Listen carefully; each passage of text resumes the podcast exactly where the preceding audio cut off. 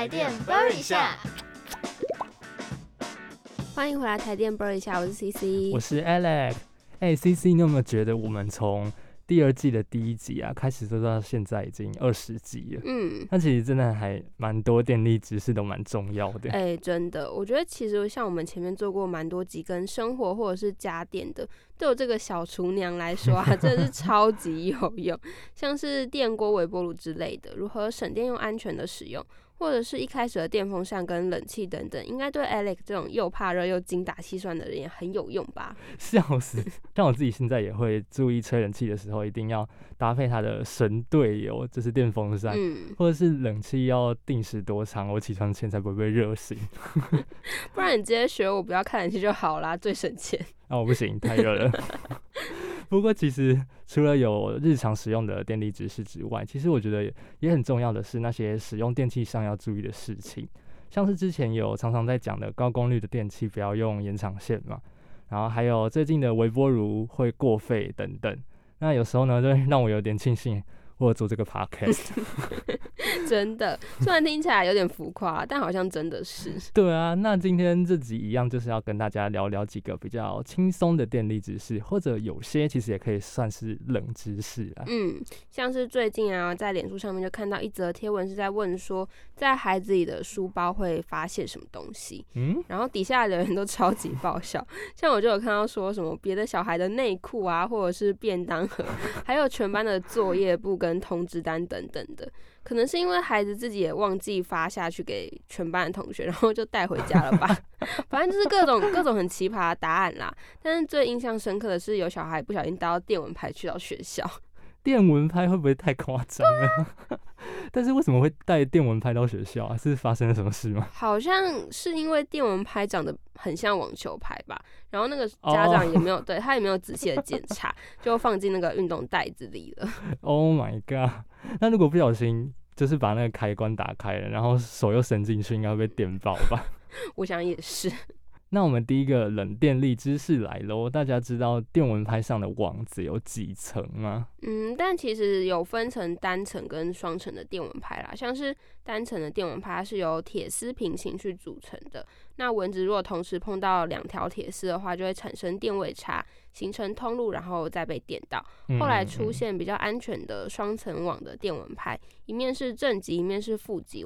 我们比较不容易误触到网面，因此触电，所以会比较安全一点。除非你用手指同时去戳到两面的话，才有可能被电到。哦。那讲到电力方面的危险呢？我记得在前面的集数也有讲到，为什么电缆线会是垂垂的？嘿，没错。那其实主要呢，就是因为一个热胀冷缩的原理，以及不同季节用电量的不同啦。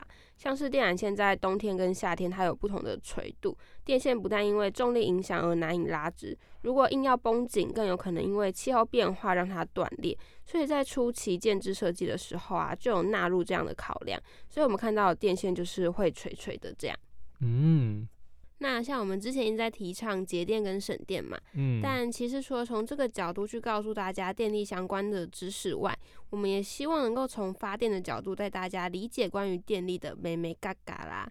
那相信大家最常听过的发电就是太阳能发电吧，嗯嗯，像我自己常常回南部的时候会看到有些人在屋顶安装这样的一个发电装置。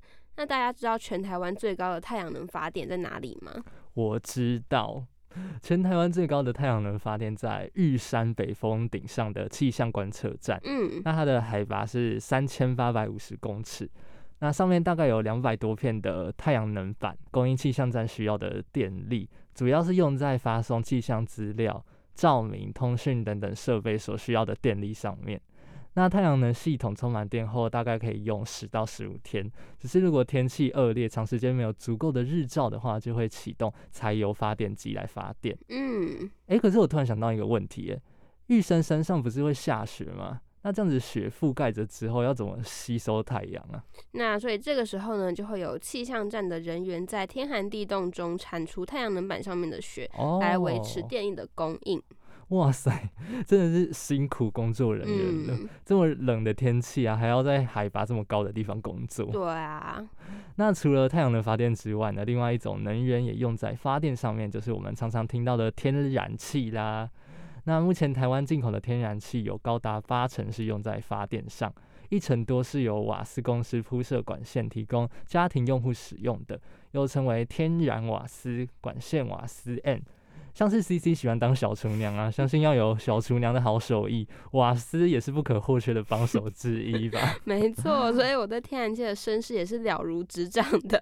其实发电的天然气是搭船来的哦。好适合来一首《漂洋过海来看你》哦。为你我用了半年的积蓄，漂洋过海的来看你。而且搭船前还要先变身哦。它呢，嗯，天然气会从气体变成液体，因为天然气常温常热的时候，气态体积很大。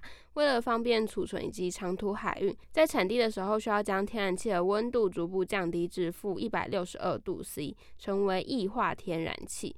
这样体积呢就会缩小六百倍。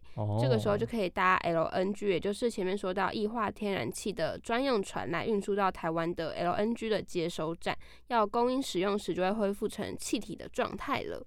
嗯，而且最后提醒大家，因为天然气是进口能源，因此大家还是要珍惜能使用到的能源呐。嗯，那今天台电播一下，就是跟大家分享几个不同领域的电力知识，小到书包里被小孩误当成网球拍的电蚊拍，大到像太阳能天然气的小知识。好好笑，真的会被那个误把电蚊拍认成网球拍的小孩笑死。太可爱了。对啊，那如果大家喜欢这集的话呢，也欢迎把台电播一下分享给更多人，也欢迎追踪我们的 FB 跟 IG。我是 Alex，我是 CC，我们下次见，拜拜。